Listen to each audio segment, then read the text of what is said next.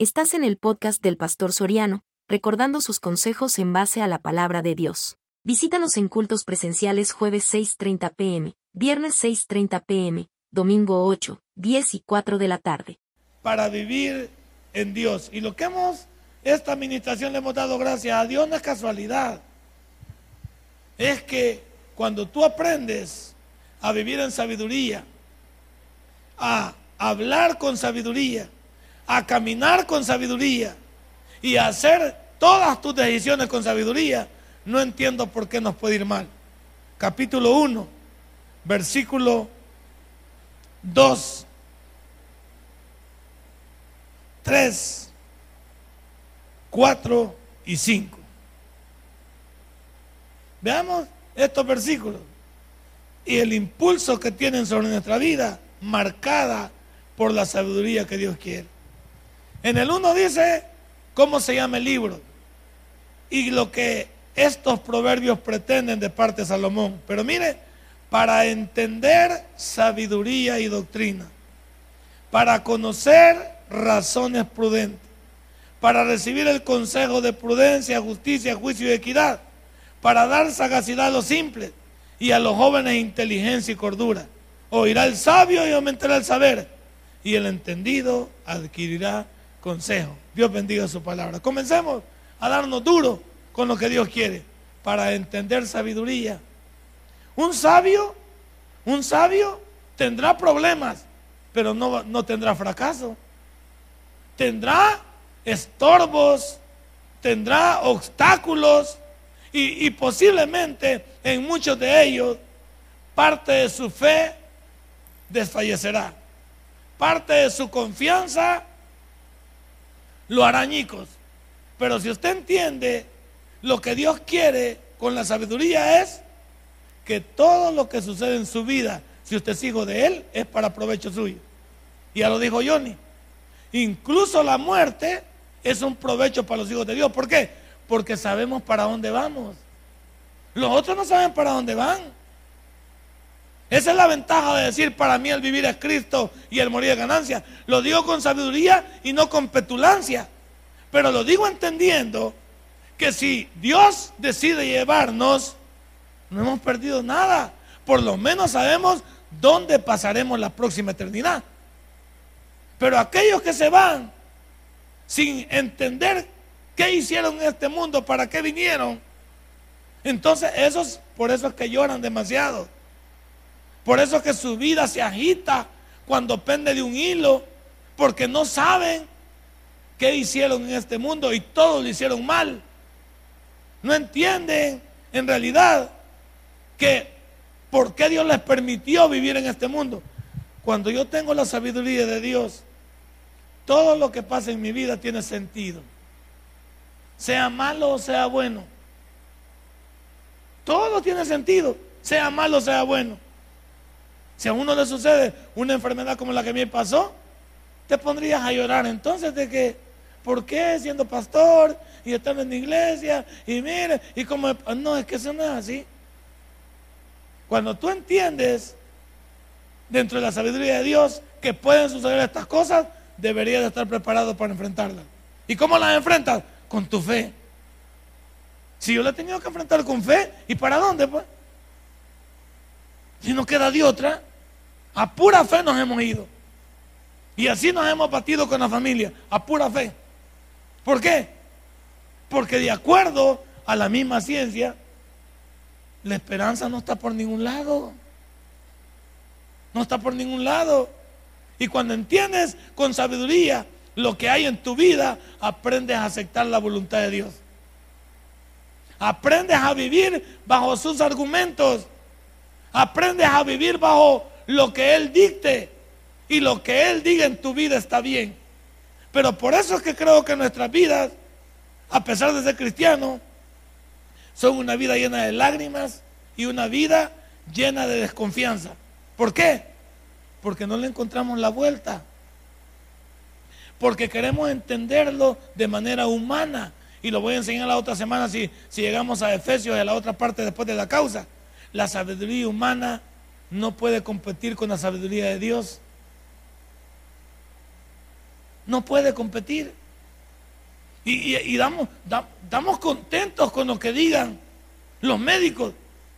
Y la verdad vamos a decir que un médico cuando te dicta un diagnóstico lo hace en base a su experiencia y lo hace en base también a su conocimiento adquirido por años. Y te vas a ir a burlar de un médico y decirle, no moleste usted y, a molestarlo con tu religiosidad. Tienes que entender que ese hombre te está enfrentando con un conocimiento humano adquirido quizás en una buena universidad. Cuando, cuando yo le menciono el nombre del médico a las personas a las que me voy enfrentando, otros médicos, en, otro hospital, o me enfrento a una persona que, me platica sobre lo que ha pasado y le menciona el nombre del médico que me atendió a mí, todos lo conocen. Y todos, entiendo yo, por lo menos con lo que charlo es que se quitan el sombrero delante de ah, fulano de tal. No, hombre, ya decía yo. Fulano de tal, no, hombre, tremendo, tremendo cerebro humano, tremenda sabiduría humana. Aquí, en este país, está dictaminado el Señor como el mejor médico en esta área.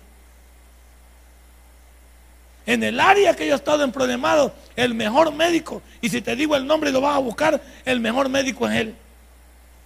Donde lo menciono, la gente inmediatamente dice, fulano, no. Ahora fíjate, cuando ese hombre me enfrentó a mí con su sabiduría humana, él me dijo la verdad según su diagnóstico. Y metía miedo. ¿Por qué? Porque un hombre como él no se puede equivocar. ¿Sabe lo que es que ese hombre lleno de ciencia humana me haya dicho que no iba a poder ver bien? Que no me iba a poder mover del lado izquierdo. Que podía quedar inmóvil.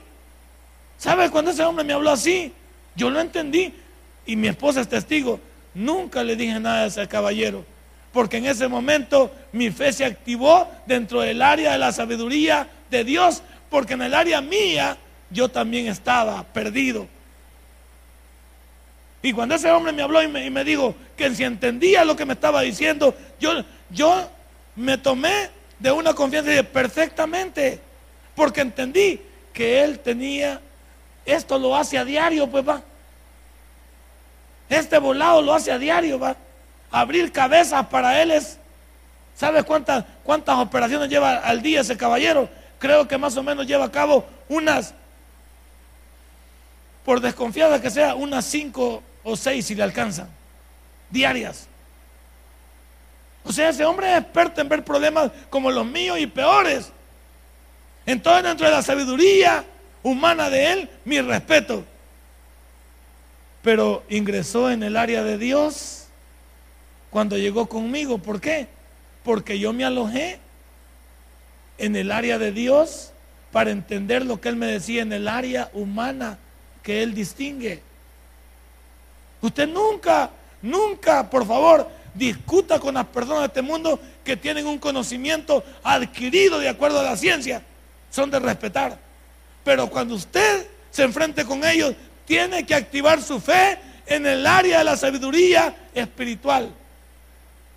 Si no, no lo va a entender. Por eso es que mucha gente se, se deprime, se cae y piensa que Dios no existe, que por qué lo abandonó, que por qué hizo esto, que por qué lo otro. No, permítame. Dios nunca ha estado tan cerca como cuando usted está en problemado.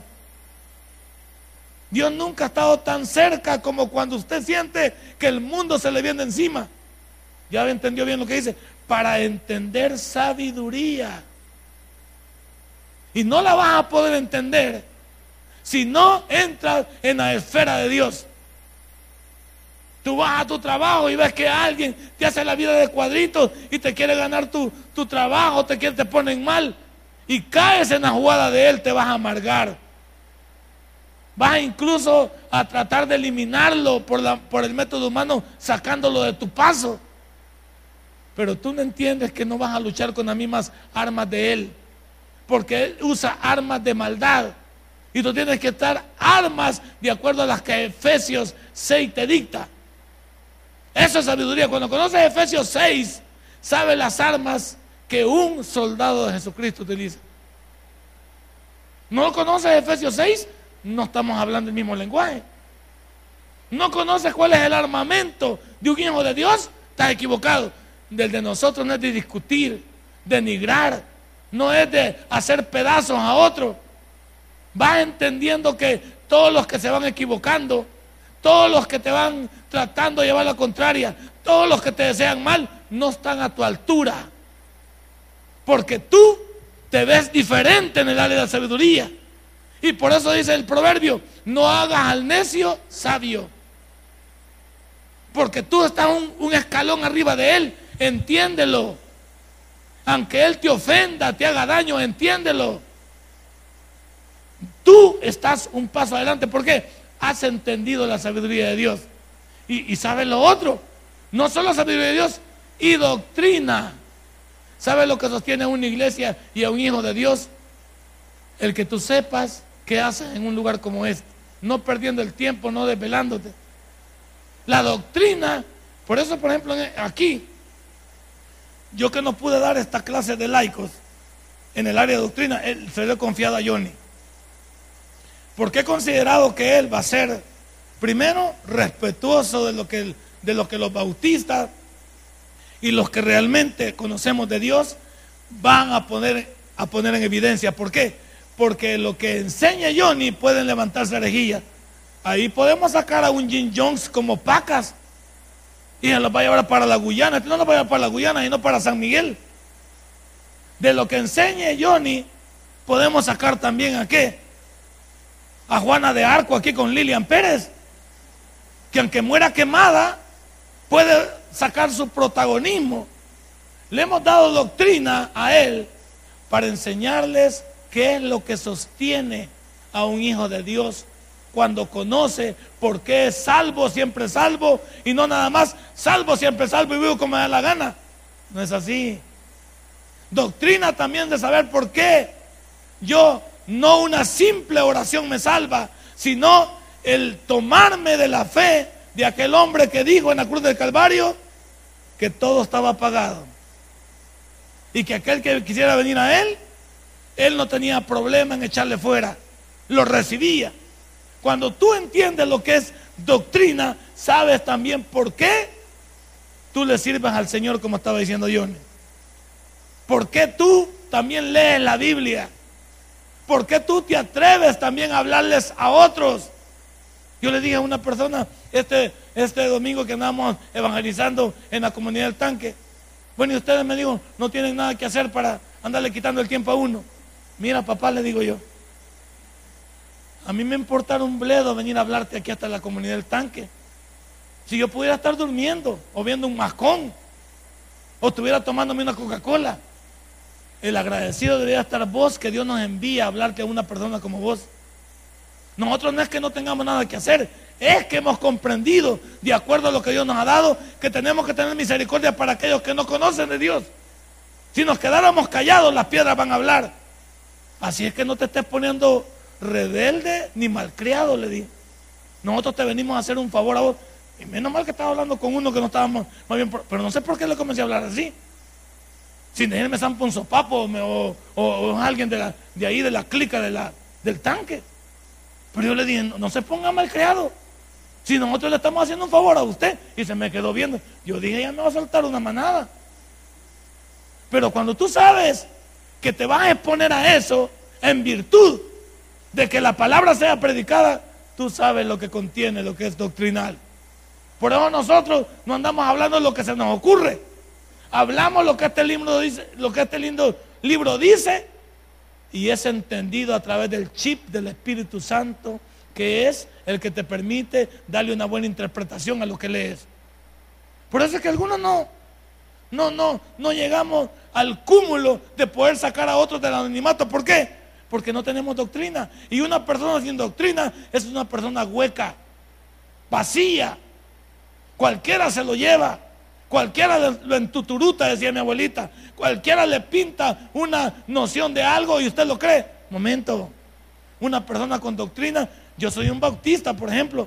Y no es porque los bautistas seamos los únicos salvos del mundo. Pero voy a decir algo. Si alguien me habla a mí acerca de mi, de mi denominación, yo la conozco. Vaya, yo le, le haría una pregunta a usted. ¿Sabe por qué nosotros nos llamamos bautistas? Y usted tendría expresiones como esta, porque venimos de Juan el Bautista. No, no. Ah, eh, déjeme pensar entonces. Nosotros somos bautistas por el hermano Toby.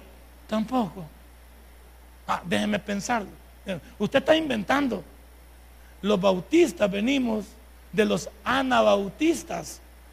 Y los anabautistas, allá por el siglo XV más o menos, eran personas que se desligaron de la iglesia original o la iglesia grandota, porque esa iglesia vendía las indulgencias y bautizaba infantes.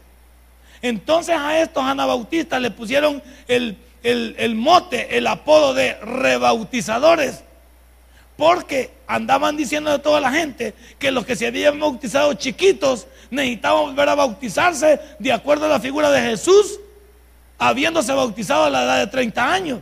Entonces comenzaron a perseguirlos y comenzaron a decirles que estaban locos porque estaban haciendo doble bautismo. Y ellos les dijeron, no es que el bautismo que ustedes han hecho, ¿de dónde lo sacaron? No existe el bautismo infantil. Muéstrenme la Biblia. Está muy bien ubicado.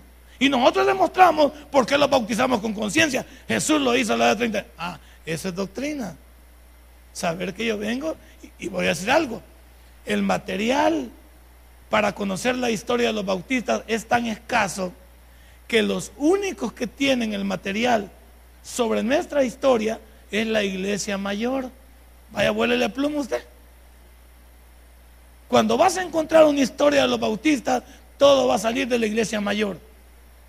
Porque como ellos fueron los perseguidores de este pequeño grupo allá por ese siglo, significó que todo el material que había lo quemaron y lo destruyeron. Y los anabautistas, de donde venimos nosotros, andaban más preocupados de esconderse y de huir de la muerte que de proteger su identidad. No tuvieron chance. ¿Conocías eso tú? Ay, no, pastor. No, no, pues sí. Hablemos. Si, si me dices tú, es como que alguien me diga, yo pertenezco a la Asamblea de Dios. ¿Conoces la historia de la Asamblea de Dios? Deberías de conocerla. Yo me congrego con el Nazareno. ¿Conoces la historia de los Nazarenos? Yo me congrego en la fe en Jesús. ¿Me dices que es la fe de Jesús? No, yo me congrego con, con qué, con las amositas. Conoce la historia. Uno tiene que conocer. Y esa es parte de la doctrina. El proverbio no está equivocado al decir que primero debo tener sabiduría y luego mis vínculos con el sostén eclesiástico, ¿sí? Como iglesia. Cuando oiga la palabra eclesiástico, estás hablando de iglesia. Y la iglesia la componemos todos aquellos que hemos sido redimidos con la sangre de Cristo y hemos aceptado a Jesús como nuestro Salvador personal. Por eso cuando tú hables en doctrina, nunca le digas a todos los demás, fíjate bien lo que te voy a decir, nunca le digas a todos los demás, y peor a un judío, nunca le digas que tú eres cristiano, porque él automáticamente te va a mandar para la iglesia grandota. Cuando tú le digas a otra persona y te quieras diferenciar de cualquier tipo de grupo y saber que nosotros somos los que predicamos la verdad de Jesús, es cristianos evangélicos que predican la salvación a través de Jesucristo que murió hace más de dos mil años en la cruz del Calvario. Derramando su sangre le permitió a la humanidad tener una oportunidad de formar parte de su pueblo espiritual. Entonces, cuando nosotros decimos que somos cristianos evangélicos, nos estamos desligando de todos los demás grupos. No le digas solamente que eres cristiano a la persona, porque en todo el mundo dicen, yo soy cristiano. Si la palabra cristiano ha llegado a ser el sinónimo de católico, ¿cuál es? Universal. Y cuando tú le dices a un judío que eres cristiano, él te va a comenzar a poner el mote de, ah, estos son los que no dijeron nada cuando Hitler nos agarró de base allá en, en la Segunda Guerra Mundial y quemó y chicharró al montón de gente, los mató en las cámaras de gases y nunca nadie dijo nada. ¿Por qué? Porque ellos están molestos con la religiosidad. El judío no quiere saber nada de religión. Para ellos el Shema de Deuteronomio 6.4 es todo lo que ellos tienen. Oye Israel, Jehová nuestro Dios, Jehová uno es. Cuando tú entiendes todo eso, estamos hablando de doctrina. Estamos hablando que los bautistas o, o la iglesia cristiana de sana doctrina debería tener 10 doctrinas básicas. ¿Cuáles son las 10 doctrinas básicas que tú debes saber? Que somos realmente y pertenecemos a la Trinidad, que es una palabra que no está en la Biblia, pero que está inmersa en las páginas del primer libro de la Biblia a través de la palabra Elohim, Padre, Hijo y Espíritu Santo. Que no es un triteísmo, tres dioses, es un Dios en esencia de tres.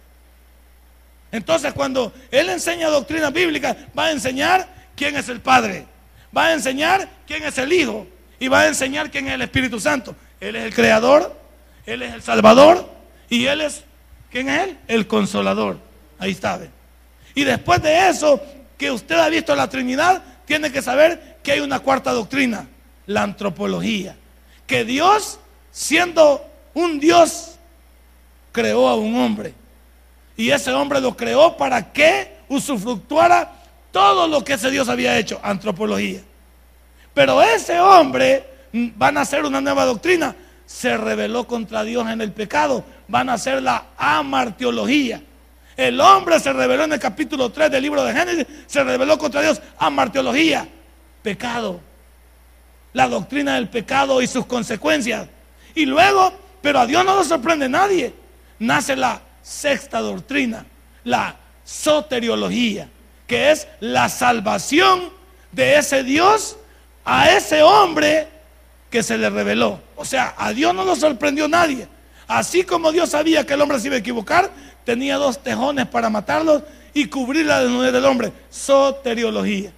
Seis doctrinas. Y después hay una nueva doctrina. Como ya el hombre estaba redimido, necesitaba un lugar donde congregarse, donde crecer, donde informarse.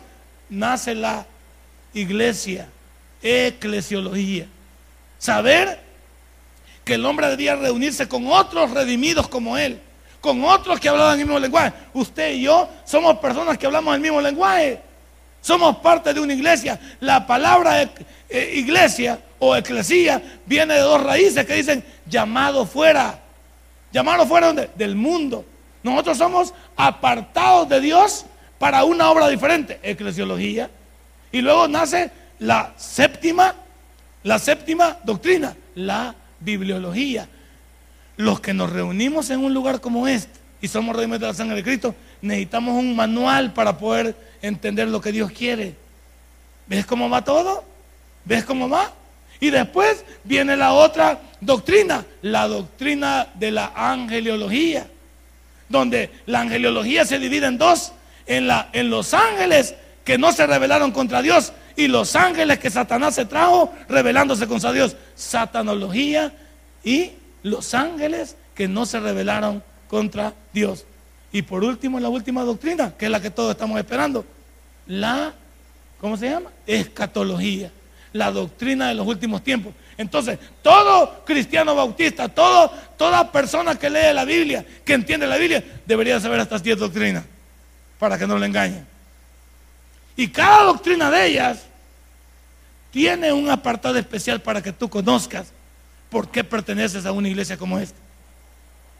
Además, hay que decir que no solo conozco esa doctrina, nosotros somos cristocéntricos, entendiendo que la salvación viene de Cristo. Y somos bibliocéntricos, entendiendo que el manual que nos habla de ese Salvador es la Biblia. Punto. Y nos dividimos de la iglesia grande en decir que la iglesia grande tiene siete sacramentos. Nosotros no hablamos de sacramentos, hablamos de... ¿De qué estamos hablando, Señor?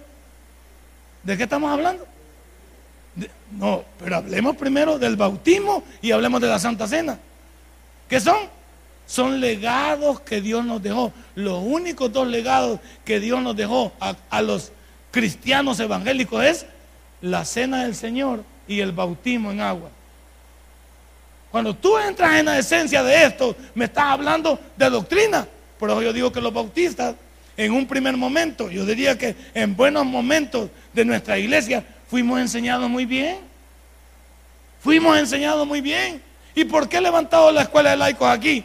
Para que las personas tengan un soporte y un sostén.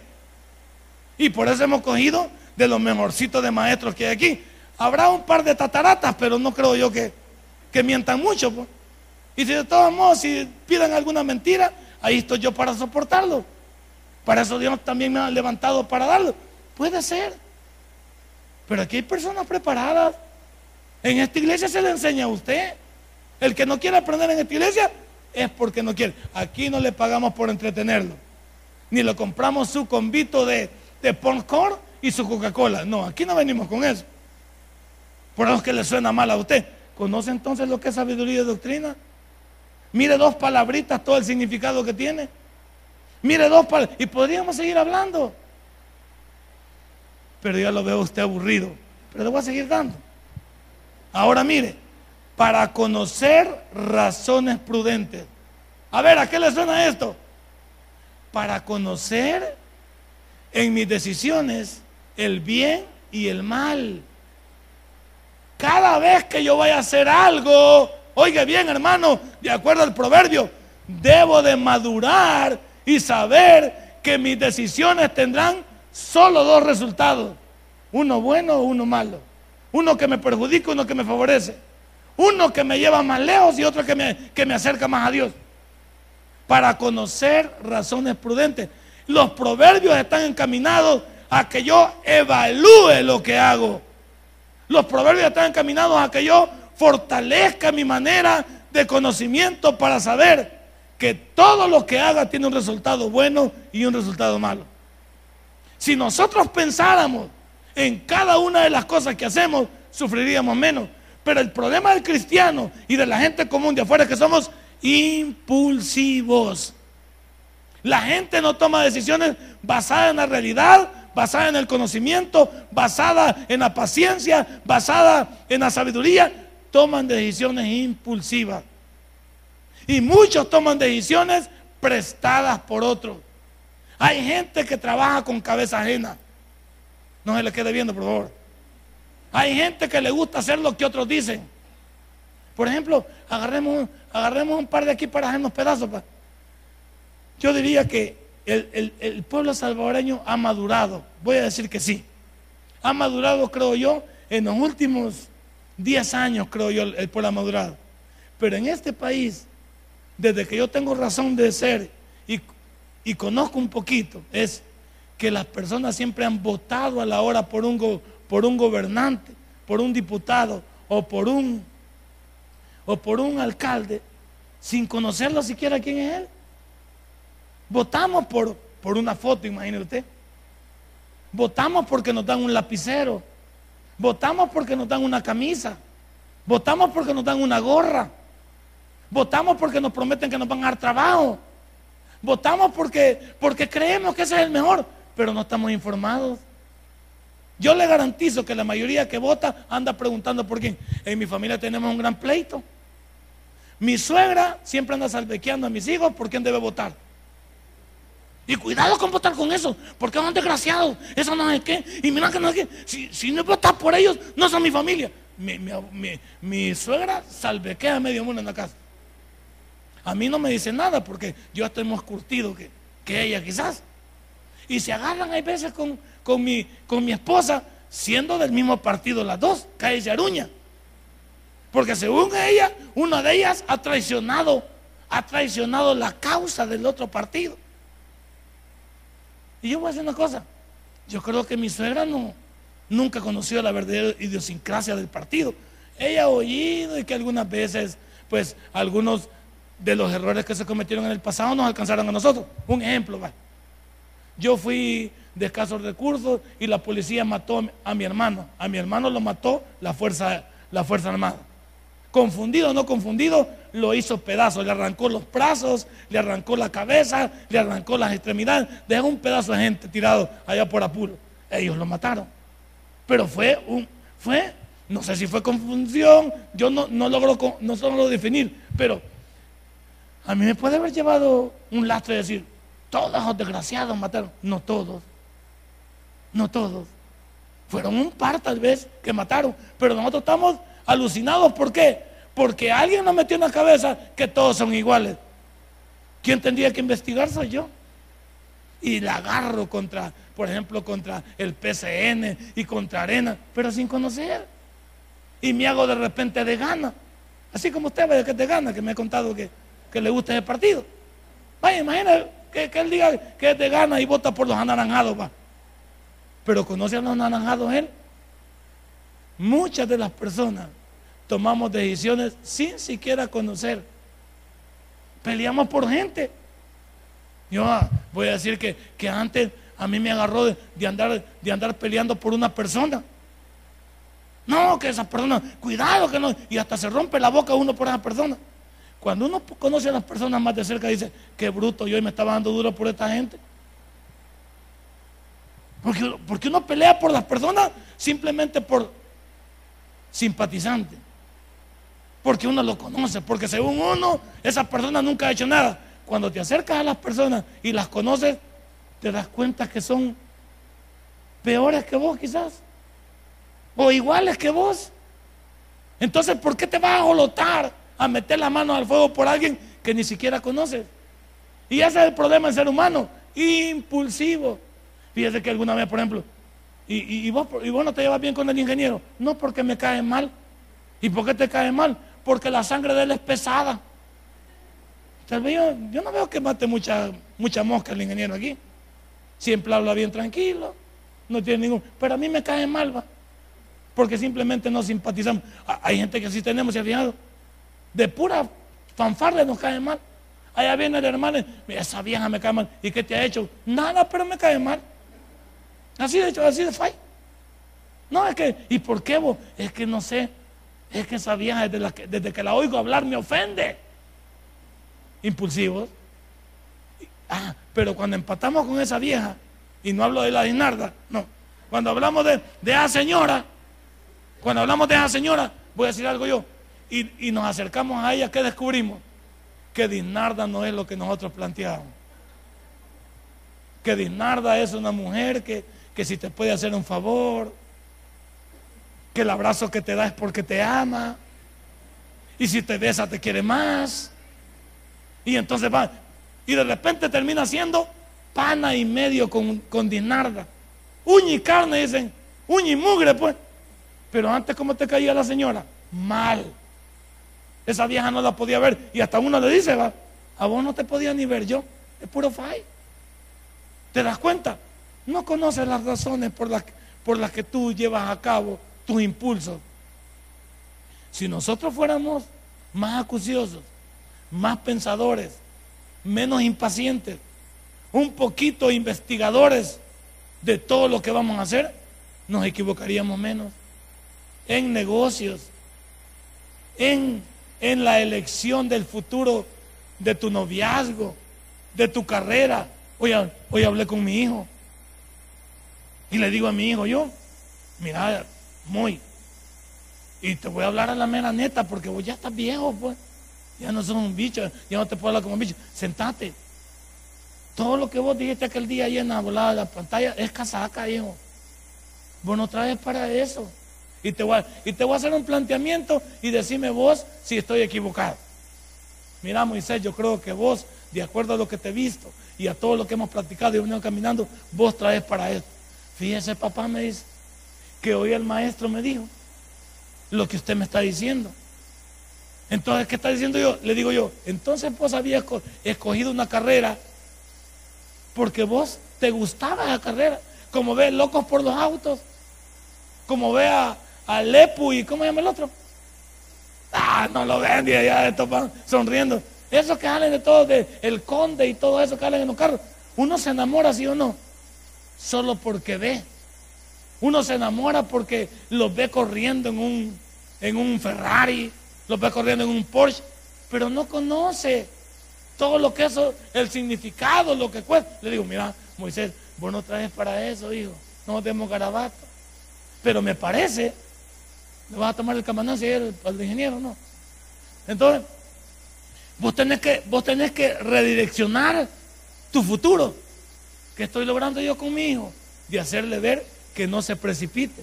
Porque yo puedo invertir incluso en una carrera que no es la de él, para que me la deje tirada en el primer ciclo.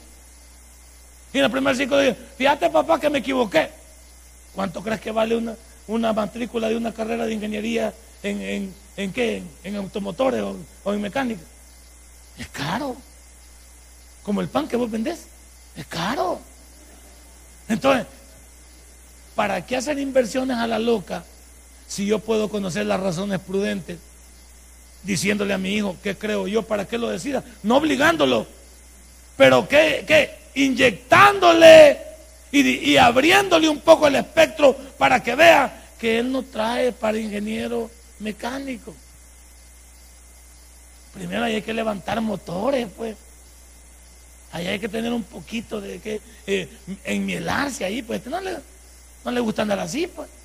Este anda bien figuritas, tirando rostro por ahí y todo. Y andan todos mieludos. Yo le digo, ¿sabes lo que, vos querés? ¿Sabes lo que vos me estás diciendo? Razones prudentes. ¡Hey! Tomemos una decisión basado no en lo que me gusta, no en lo que veo. ¿Por qué los muchachos, por qué, por qué figuras van los muchachos en el noviado? Porque la bicha es bonita. Es que esa bicha, mira, me lleva, mira, la carita que tiene de muñequito. Y la bicha es haragana. Pero él vio una muñequita. Vio que la bicha tenía buen cuerpo. Es que mira esa figura que tiene esa bicha. Como que la figura es Bartar el mono. Pero todo se lo deja llevar por. ¿Sí o no?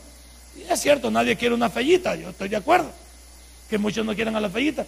Pero estamos haciendo una decisión basada no, en lo que vemos y en lo que queremos. Pero sin saber si esa persona o donde estamos yendo realmente lo que estamos buscando. Se llama investigación. ¿Sabías tú? Y vamos terminando. Que cuando tú vas a poner un negocio, en universidad le enseñan a uno, y aquí me van a entender los que han estudiado eso, dicen que cuando tú vayas a poner un negocio, tienes que hacer un estudio de factibilidad. ¿Te lo conoce, ingeniero? Gloria a Dios. Hay uno que me entiende. Entonces, el estudio de factibilidad está basado en esto, mira. Vas a poner un negocio y tienes que entender que el negocio debe estar a la vista. A mí muchas veces me han, ofrecido locales, pero que están escondidos. Me han ofrecido locales allá por donde la Dinarda. Pero donde ella ha perdido la chancleta, al otro lado. Pues. Ahí, ahí hay unos, este, ¿cómo se llama? Unos, unos talleres o, hay unas, unas, ¿qué son ahí? Maquilas o qué son? O bodegas. Y me dicen, esas bodegas están baratas.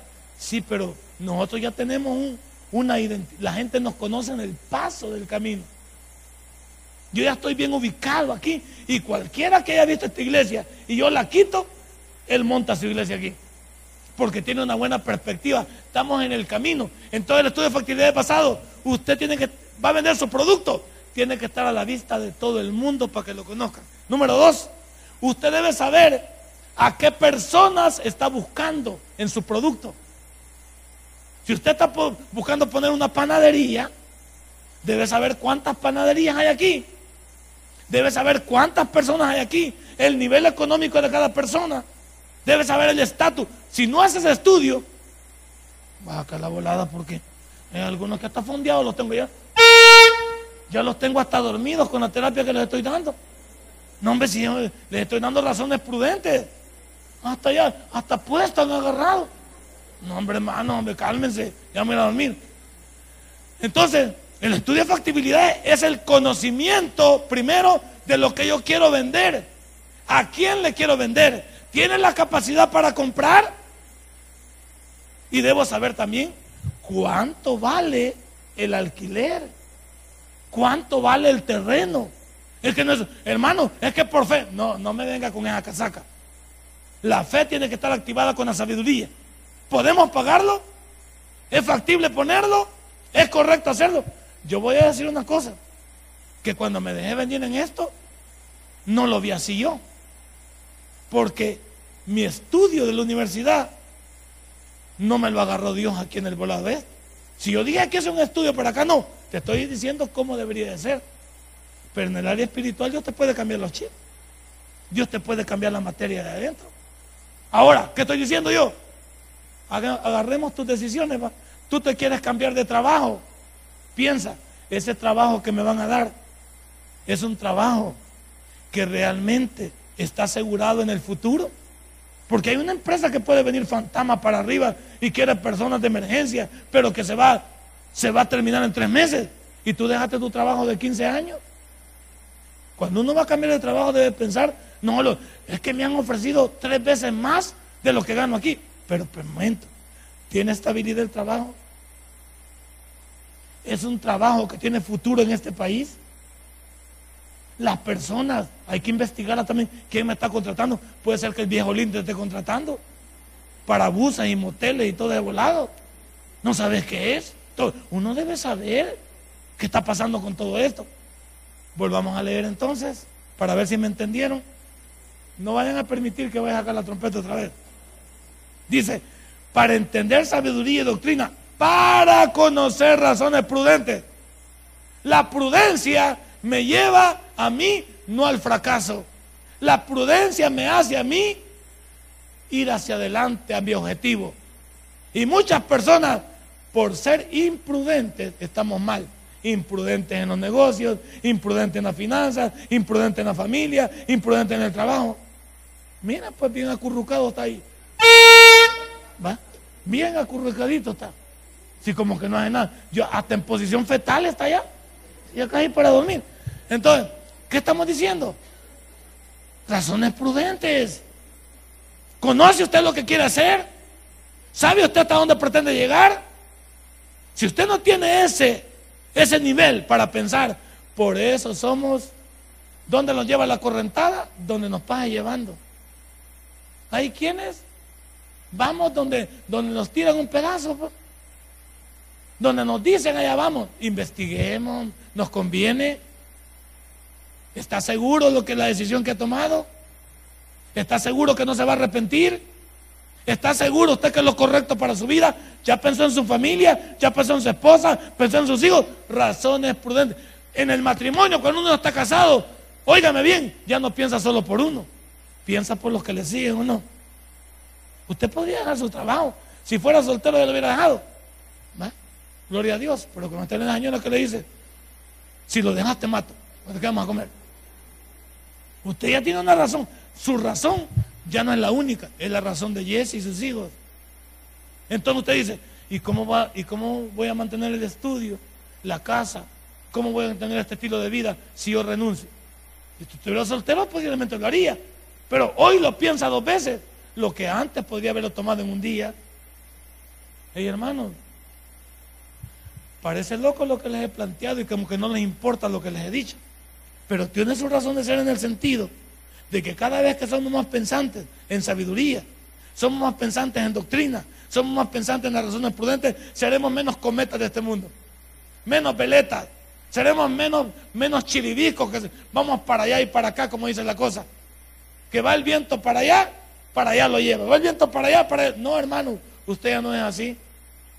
Y si le falta peso, échese piedras en la bolsa para que no lo muevan. Pero usted no puede andar de la seca a la meca.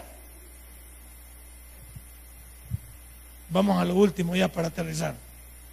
Y dice, para conocer razones prudentes. Y oiga, esto cuesta, ¿verdad? Para recibir, ¿qué dice? El consejo de prudencia. ¿A quién le gusta ser aconsejado aquí? Levante la mano. A nadie. Ah, de verdad. de veras que ¿Usted le gusta ser aconsejado? Bendito sea Dios. Usted es un hombre diferente, tipo Johnny. Pues. No, a muchos no nos gusta, fíjese, que nos digan nada. ¿Por qué son las peleas normalmente? Porque a nadie le gusta que se metan en su vida. A nadie le gusta que le digan qué hacer. Desde chiquito uno viene revelado con el mundo. Desde pequeño uno cree que, que se la sabe de todas, todas. Uno dice sí aquí, por eso alguien digo, que no es lo mismo oír que escuchar. ¿Cuántos oyen? Todos. ¿Y cuántos escuchan? No todos. Oír y escuchar no es lo mismo. Usted puede oír y no los hijos están ahí, pues, mira hijo, ya te vi, y está el hijo ahí. ¿Qué está haciendo? Si él está, él está oyendo. Este viejo que era para terminar, ahí la lleva. Pero él no está escuchando. Porque donde salga del regaño, ¿qué va a ir a hacer? Lo que usted le dijo. A buscar al mismo marihuano, a Ricardo Figueroa. A buscar al mismo. A buscar al mismo charlatán, a Nelson Soriano. A buscar al mismo perdedor, al mismo mujeriego, a Vicente. A buscar. Salimos a la calle a hacer lo mismo. No te, no te unas con esa muchacha, allá va para donde la muchacha. No te vayas para donde es peludo, allá va para el peludo. No te vayas para donde esos amigos, para allá agarra. Todos agarramos porque no nos gusta, escuchar el consejo de prudencia. Dígame usted, los que ya estamos viejos aquí, Viejos digo en edad. ¿Cuántos de nosotros nos fue mal por no saber escuchar? Y yo voy a decir que yo soy el primero. Si todo lo que me dijo la viejita de mi abuela lo hubiera hecho, no estaría aquí. ¿Sabe dónde estaría? En la NASA. Anduviera en el espacio, pero no volando nada más. Yo fuera un astronauta y de los buenos. Porque la viejita siempre quiso lo, mejor para mí. Pero yo no pensé lo mismo. Dije que la viejita estaba equivocada. Dije que la viejita por gusto era analfabeta. Yo, yo era bachiller la señora no vino en la O por redonda. Entonces yo menosprecié a mi abuelita. No quise escuchar el consejo. ¿Cuántos hipótesis no quieren escucharlo a uno? Para los hijos con uno somos los verdugos para ellos. Ya aburrimos. Solo los mismos. Que no queremos dejarlos ir donde ellos quieren. Hay veces la gente quiere obligarlo a uno que uno tome decisiones a la brava. A mí no me gusta que la gente me diga qué hacer. Mire, patrón, no me diga. Yo, si yo quiero hacerlo, yo lo voy a hacer. Si yo quiero tomar una decisión con mi familia, yo la voy a tomar. Pero no me gusta que me obliguen. Porque yo busco lo mejor para lo mío. Usted busca lo mejor para lo suyo. Yo no le puedo decir a usted qué hacer con David, con David, su hijo. Y si yo me meto con su hijo, estoy metiendo la pata. ¿Por qué? Porque el único que sabe lo que le conviene a su hijo, creo que es usted y Dios. Yo lo puedo tratar de sacar a su hijo para donde mí, pero yo, no quiero lo bueno para él, tal vez para algo momentáneo.